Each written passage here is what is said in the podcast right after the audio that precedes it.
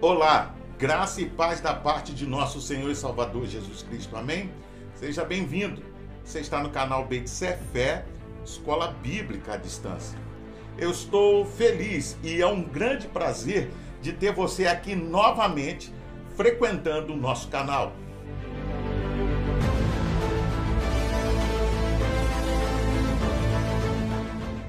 Estamos na segunda reflexão da série a morte da morte na morte de Cristo. Como já dissemos, esta série vai tratar de um assunto bastante delicado, envolto de superstições, tema que é evitado pela maioria das pessoas e em si traz muitas indagações, dúvidas. Nós estamos tratando sobre o tema o cristão e a morte. O que acontece depois que deixamos esta vida, o que, que a Bíblia nos revela, o que, que ela nos deixa de ensinamento, o que podemos aprender e como podemos renovar a nossa esperança estudando esse tema tão importante.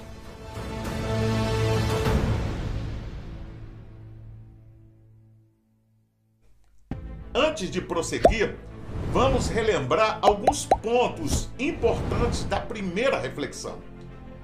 Nós estudamos e abordamos o significado de pecado.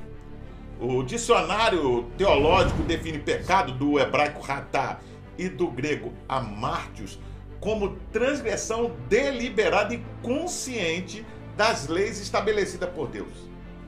Errar o alvo estabelecido pelo Criador ao homem, ao invés de viver para a glória de Deus. Estudamos também as implicações do pecado de Adão sobre a humanidade e vimos que Adão tinha a capacidade de não poder pecar e poder pecar. Em seu famoso livro A Natureza Humana, em seu quadro para o Estado, o puritano escocês Thomas Boston nos informa que os quatro estados da natureza humana são a integridade primitiva, a completa depravação, recuperação iniciada e a felicidade ou miséria consumada. Estes quatro estados, que são derivados das Escrituras, correspondem aos quatro estados do homem em relação ao pecado enumerado por Agostinho de Hipona. Ele cita a capacidade para pecar e a capacidade para não pecar, ele cita a incapacidade para não pecar. Depois ele trata da capacidade para não pecar. E por fim, ele fala da incapacidade para pecar. O primeiro estado corresponde ao estado do homem na inocência, antes da queda. O segundo estado do homem natural, após a queda. O terceiro estado do homem regenerado e o quarto estado do homem é o homem glorificado. Aprendemos também que a morte não é um fenômeno natural, como muitos pensam, da vida humana, mas sim uma maldição divina contra o pecado herdado por nosso pai Adão. A morte, como o salário do pecado, nós podemos conferir isso em Romanos capítulo 6, 23. Vemos também que a morte é o sinal e fruto do pecado e a morte é estar separado de Deus. Vamos ler a Bíblia em Lucas capítulo 9, versículos 59 ao 60. A outro disse: Siga-me.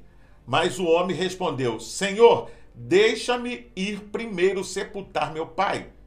Jesus lhe disse: Deixa que os mortos sepultem os seus próprios mortos você, porém, vá e proclame o reino de Deus.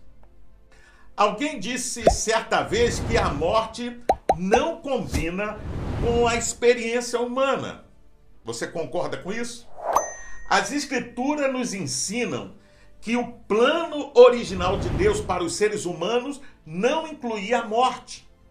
Por isso, custamos tanto a aceitá-la, se é que a aceitamos em algum momento. A realidade da morte nos leva a um sentimento de ruptura, de perda, separação, que são mais profundos do que a simples saudade ou a ausência da pessoa querida que se foi. Por isso que talvez seja um assunto tão difícil de se tratar.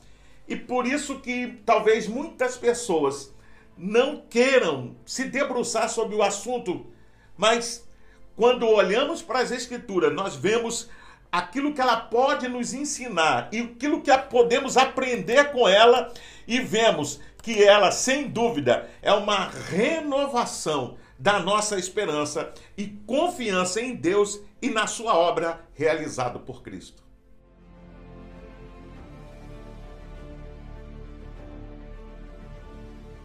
No grego, a palavra morte, thanatos, que quer dizer separação em hebraico mut, que pode se referir à morte por causas naturais ou à morte violenta, a morte separa as partes materiais e imateriais do ser humano.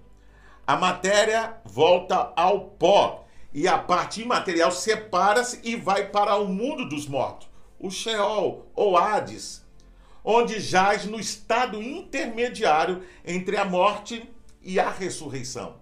Você pode conferir isso lendo Mateus capítulo 10, versículo 28, Lucas capítulo 12, verso 4 e Eclesiastes capítulo 12, verso 7.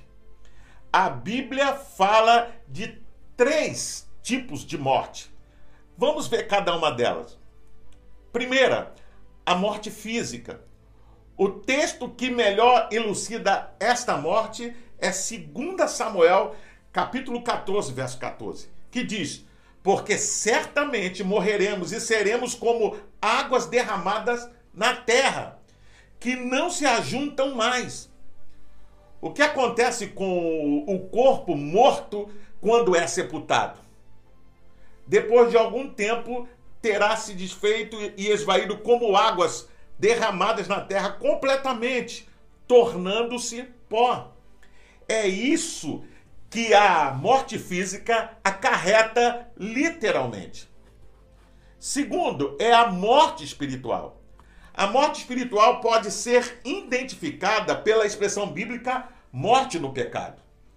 É um estado de separação da comunhão com Deus. Você pode conferir isso lendo Efésios capítulo 2, verso 14 ao 22. Significa estar debaixo do pecado, sob o seu domínio, Efésios capítulo 2, verso 1 e 5. O seu efeito é presente e futuro. Ou seja, no presente refere-se a uma condição temporal, temporária, podemos assim dizer, de quem está separado da vida de Deus. Efésios 4:18. Porém, no futuro, refere-se ao estado de eterna separação de Deus, o que acontecerá também no juízo final, você pode ver em Mateus capítulo 25, verso 46. A morte eterna é chamada também de a segunda morte, porque a primeira é física. Você pode ver isso em Apocalipse capítulo 2, verso 11. Esse tipo de morte tem sido alvo de falsas teorias que rejeitam o ensino real da Bíblia ela é identificada como a punição do pecado. Romanos capítulo 6, verso 23. Também denominada castigo eterno. É a eterna separação da presença de Deus, a impossibilidade, veja bem, de arrependimento e perdão. Você pode conferir isso em Mateus capítulo 25, verso 46. Os ímpios, depois de julgado, receberão a punição da rejeição que fizeram a graça de Deus e serão lançados no Geena, ou seja, no lago de fogo. Você pode conferir isso lendo Apocalipse capítulo 20, verso 14 e 15. Mateus ainda capítulo 5, verso 22 e 29 ao 30 e o capítulo 23, versículo 14, 15 e o 33. Restringe-se apenas aos ímpios. É muito bom lembrar isso. Atos capítulo 24 e 15.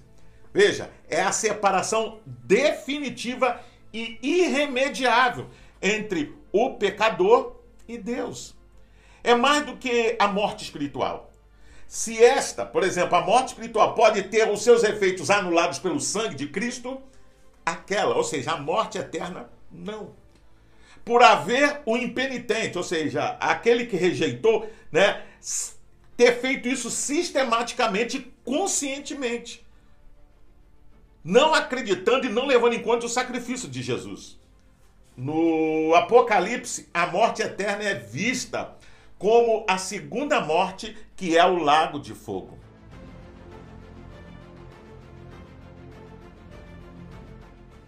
Antes de continuar falando sobre a morte, quero nesse ponto considerar a natureza do homem. Do ponto de vista da teologia, ela trata da sua constituição psicológica e moral. Para efeito deste estudo, vamos abordar apenas a psicológica. Pois bem, quanto à constituição psicológica do homem, todos concordam que o homem tem tanto uma natureza material como uma imaterial. Sua natureza material é o seu corpo, e a sua natureza imaterial é a sua alma e seu espírito. Surge aqui uma questão: o homem é um ser duplo ou tríplice? O espírito e a alma são uma só e a mesma coisa ou devemos diferenciá-los um do outro? Aqueles que acreditam que a alma e o espírito são uma só coisa são chamados de dicotomista. Os que afirmam que não são a mesma coisa são chamados de tricotomistas.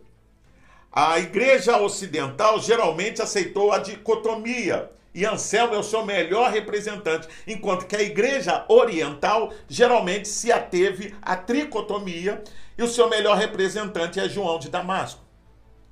A teoria dicotomista. Strong enuncia a teoria da seguinte forma: a parte imaterial do homem considerada como uma vida individual e consciente, capaz de possuir e animar um organismo físico, é chamada psique. Considerada como um agente moral e racional, suscetível à influência e habitação divina, esta mesma parte material é chamada de pneuma. A teoria tricotomista. Essa teoria afirma que o homem consiste de três elementos distintos: corpo, alma e espírito. O corpo é a parte material de nossa constituição. A alma é o princípio de vida animal. O espírito é o princípio de nossa vida racional. Alguns acrescentam a esta última declaração imortal. Isto pode, entretanto, não ser incluído como parte essencial da teoria, você compreende? Essa teoria repousa nas seguintes considerações. Em primeiro lugar, Gênesis capítulo 2, verso 7 não declara absolutamente que Deus fez um ser duplo. O texto hebraico está no plural. E o Senhor Deus formou o homem do pó da terra e soprou em suas narinas o fôlego de vida. E o homem passou a ser alma vivente. Observamos, entretanto, que não diz que o homem passou a ser espírito e alma, mas antes que Deus soprou o espírito e o homem passou a ser uma alma vivente. Isto é, a vida de Deus tomou posse do barro e, como consequência, o homem adquiriu uma alma. Em segundo lugar, Paulo parece pensar que o corpo, é, alma e espírito são três partes distintas da natureza do homem. Você pode conferir isso lendo 1 Tessalonicenses, capítulo 5, versículo 23. A mesma coisa parece estar indicada em Hebreus capítulo 4, verso 12, onde está registrado que a palavra penetra até o ponto de dividir alma e espírito juntas e medulas. Estas passagens parecem indicar a tricotomia.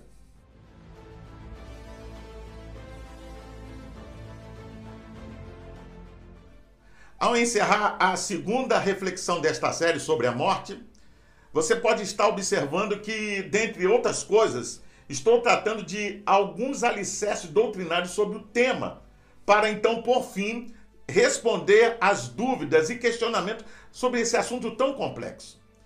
Antes de finalizar, eu quero ler a palavra de Deus em 2 Coríntios, capítulo 5, verso 1 ao 4. Sabemos bem que quando o nosso corpo, que é como que uma tenda onde vivemos, se desfizer, teremos no céu uma nova habitação e um corpo eterno. Habitação essa preparada por Deus e não por homens. E é por isso que esperamos com ansiedade pelo dia em que seremos revestidos de corpos celestiais, porque não seremos apenas espírito sem corpo. Com efeito, enquanto vivemos neste corpo terreno, sentimos-nos oprimidos e carregados. Até gostaríamos de, sem ter que despir este revestimento atual, que é o nosso corpo, passar a viver na nova habitação, de forma que o que é mortal fosse como que absorvido pela vida eterna. Observe que o apóstolo Paulo usou uma expressão condicional.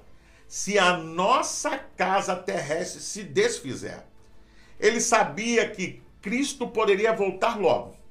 E nesse caso não experimentaria a morte. Pelo contrário, seu corpo seria imediatamente transformado. Essa mesma dupla possibilidade, a saber, a morte ou a transformação, existe para o crente nos dias de hoje. A volta de Cristo é sempre iminente e enseja uma motivação poderosa para uma vida santa. Segundo ainda o apóstolo, ele diz que o viver é Cristo e o morrer é lucro. Você pode conferir isso em Filipenses, capítulo 1, verso 21 a 24. Pois bem, hoje é a segunda reflexão de uma série de três mensagens. Então não perca o fôlego. Nós vamos abordar ainda os seguintes pontos: a morte de Cristo e os seus efeitos, e vamos tentar tirar algumas dúvidas sobre a morte. Como eu disse, se você chegou agora e perdeu a primeira reflexão ou deseja revê-la, basta só acessar o canal. Eu convido você a continuar conosco e assistir a próxima reflexão. Para se inscrever no canal é rápido, é fácil, é só clicar aqui embaixo. Um gostei, faça um comentário sobre esta reflexão e deixe a sua opinião.